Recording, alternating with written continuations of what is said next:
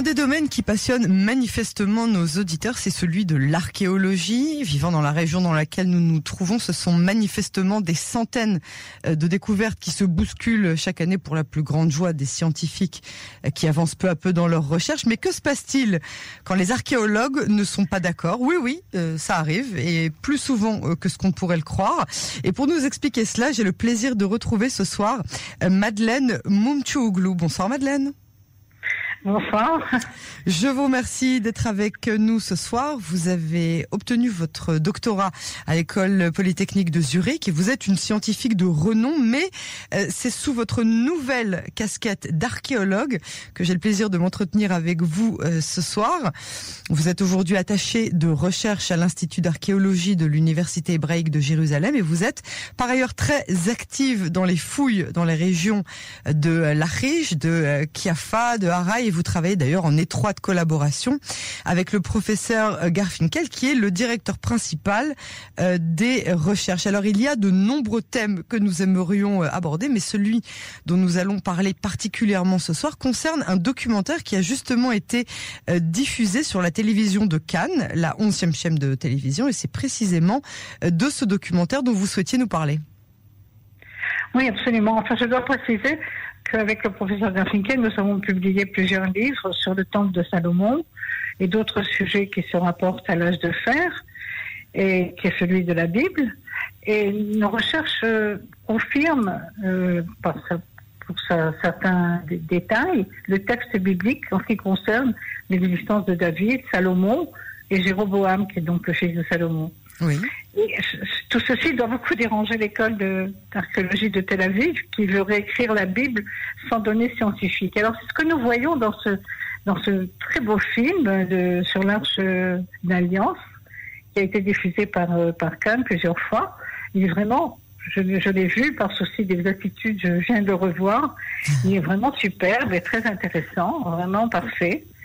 Euh, seulement les commentaires qui laissent désirer parce que on a l'impression que là, on se moque du spectateur parce qu'on lui fait croire que, que c'est démontré, c'est juste, c'est prouvé.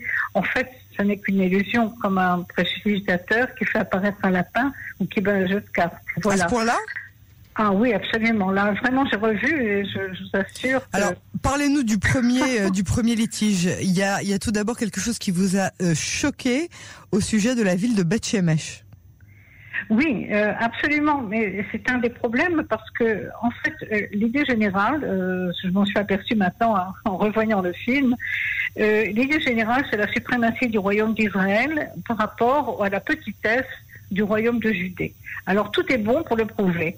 Alors donc Kiryat Yarim et Beth Shemesh appartiennent au royaume d'Israël et non de Judée. Alors ça, ça n'est pas du tout prouvé. Et euh, par exemple, pour, pour prouver que Beth Shemesh appartient à la Judée, alors on parle de euh, l'archéologue qui est un responsable des fouilles à Beth Shemesh, il dit, il fait visiter le, le réservoir, euh, tout le système euh, d'eau de, de Beth Shemesh, et dit, moi je pense que c'est pas possible que ce soit le royaume de Judée qui ait construit ça, parce qu'il n'y a pas euh, d'organisation centrale et le royaume de Judée est trop petit, donc ça appartient à Israël. Donc Beth Shemesh appartient à Israël. Bon voilà, alors ça y est, c'est un, on a décidé. Kiryat Yarim, c'est la même chose. On trouve une pierre qui a un relief un peu spécial, et donc on va en Samarie, qui est donc la capitale du royaume d'Israël, et on trouve des pierres semblables. Alors on dit voilà. Euh, donc ça prouve que Kiryat Yarim appartient à Israël. Euh, vous comprenez que c'est assez ridicule parce que ces pierres, on en trouve partout. Alors, pour, pour ceux, qui, pour ceux, ceux, de nos auditeurs qui ne sont pas hyper calés en archéologie, euh, il, il s'agit de la pierre de Jérusalem ou d'une pierre tout à fait euh, commune qui se trouvait de partout et pas forcément seulement en Samarie, c'est bien ça? Oui, c'est une pierre qui a une espèce de relief qui a été travaillée avec une espèce de, cadre et un peu de relief à l'intérieur. Et, mais ces pierres se trouvent à différentes époques, plus anciennes, et aussi dans d'autres pays. Aussi en Jordanie, vous pouvez les trouver, et puis, dans, en, et puis à Jérusalem aussi.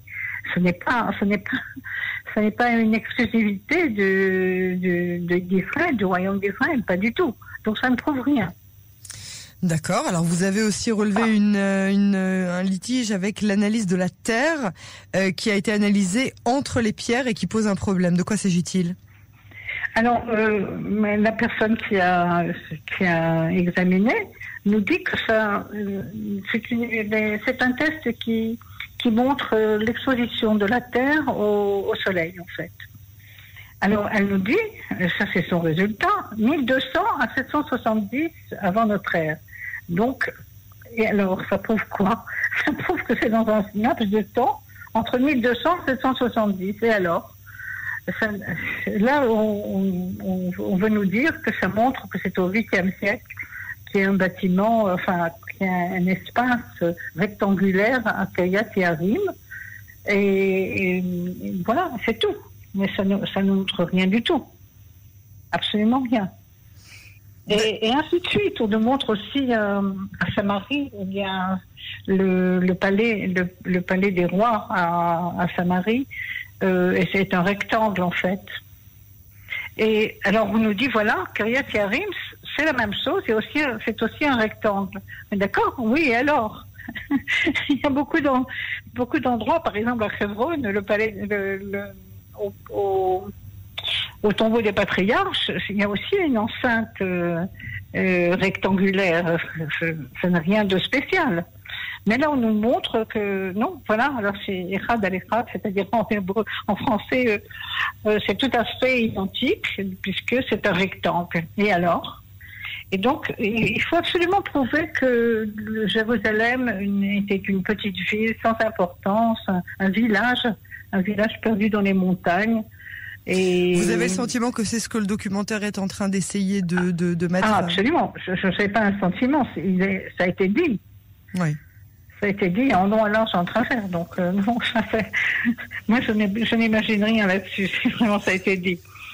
Et alors, euh, pour, pour quelle raison vous pensez que cette, euh, cette, ce, donc ce documentaire ou, ou alors euh, donc comme vous l'appelez l'école de Tel Aviv, donc la la la, la, faculté de d'archéologie de, Tel Aviv, pourquoi est-ce que vous pensez que eux sont arrivés à ces conclusions là Mais leur axiome est que le, royaume de Juda, s'il a existé, c'était vraiment quelque quelque chose de pas du tout important vraiment secondaire, et c'est la suprématie du royaume d'Israël qui compte.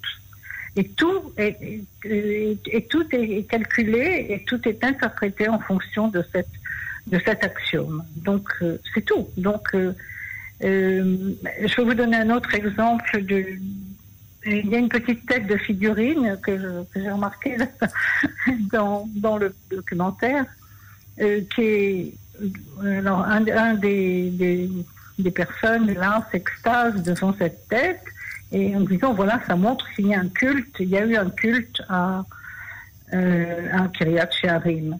Mais pas du tout, parce que cette tête de figurine, c'est des figurines qui existaient par centaines à Jérusalem et partout, qui étaient des, espèces de, pas de déesses, mais de la fécondité. Mais je pense que toutes les femmes qui avaient envie d'avoir un enfant sain et d'accoucher comme il faut euh, avaient ça chez elles. Donc il y a des centaines de, figurines de, ce genre. Ça ne prouve rien du tout. Ça ne prouve pas qu'Aliat et Harim, c'était un endroit où il y avait euh, tout, un, un système de culte. Vous voyez, c'est ça. C'est toujours, c'est vraiment une interprétation qui est fausse. Alors, est-ce qu'il y a eu un, dialogue entre votre, euh, vos, les personnes qui soutiennent les mêmes thèses que les vôtres et euh, les personnes qui ont réalisé ce documentaire? Euh, Non, pas vraiment, non. non. J'aurais bien aimé, mais non. non, parce que c'est. Moi, vous savez, je suis prête à, tout accepter, à changer d'avis si on me donne des données scientifiques. Mais là, il n'y en a pas. Alors vous diront euh, les autres, dans ce cas-là, comment est-ce que vous, vous vous permettez d'avancer que ces données-là ne sont pas valables? S'il n'y a pas vraiment de données scientifiques Pourtant, il y en a. C'est-à-dire vous avez fait des découvertes, il y a eu des découvertes. Oui, ben, écoutez, je peux vous dire que les articles qu'on a publiés sur nos découvertes n'ont pas été, euh, pour la plupart, euh, par exemple le livre que nous avons émis sur le temps de Salomon, il n'y a eu aucune critique de la part de, de Tel Aviv. Aucune. Donc, ça montre quand même quelque chose. euh, euh. Non, mais moi, je ne demande pas mieux qu'elle y croire, mais le, le raisonnement ici n'est pas juste. Il n'est pas, il n'est pas étayé par des données. C'est ça qui me dérange. Oui. Mais bon, euh, chacun a le droit de. Mais c'est vraiment la, réécrire la, la Bible en se basant, euh, sans se baser sur des données scientifiques. Alors on rappelle le nom euh, du documentaire euh, qui est disponible donc évidemment euh, sur euh, les réseaux sociaux de euh, Cannes Tahagi Dachidour. Vous rappelez le nom euh, du documentaire? Madeleine? Je crois que c'est sur la, la l'Arche d'Alliance. Alors, en, en hébreu, c'est, ça doit être. euh, non, je ne me rappelle pas le titre. D'accord. Euh, mais c'est sur l'Arche d'Alliance, donc. Et vraiment, je, je recommande, je recommande ce film. Qui est quand même malgré tout très bien fait. Oubliez les conclusions, D'accord. c'est tout. Madeleine Jevaux, merci beaucoup pour euh, ces instants que vous nous avez accordés. C'était réellement passionnant et j'espère que nous nous retrouverons euh, bientôt pour un nouvel entretien sur l'archéologie, car ce ne sont manifestement pas euh, les thèmes et les controverses qui manquent. Alors encore merci et à très bientôt. Merci à vous. Au revoir. Au revoir.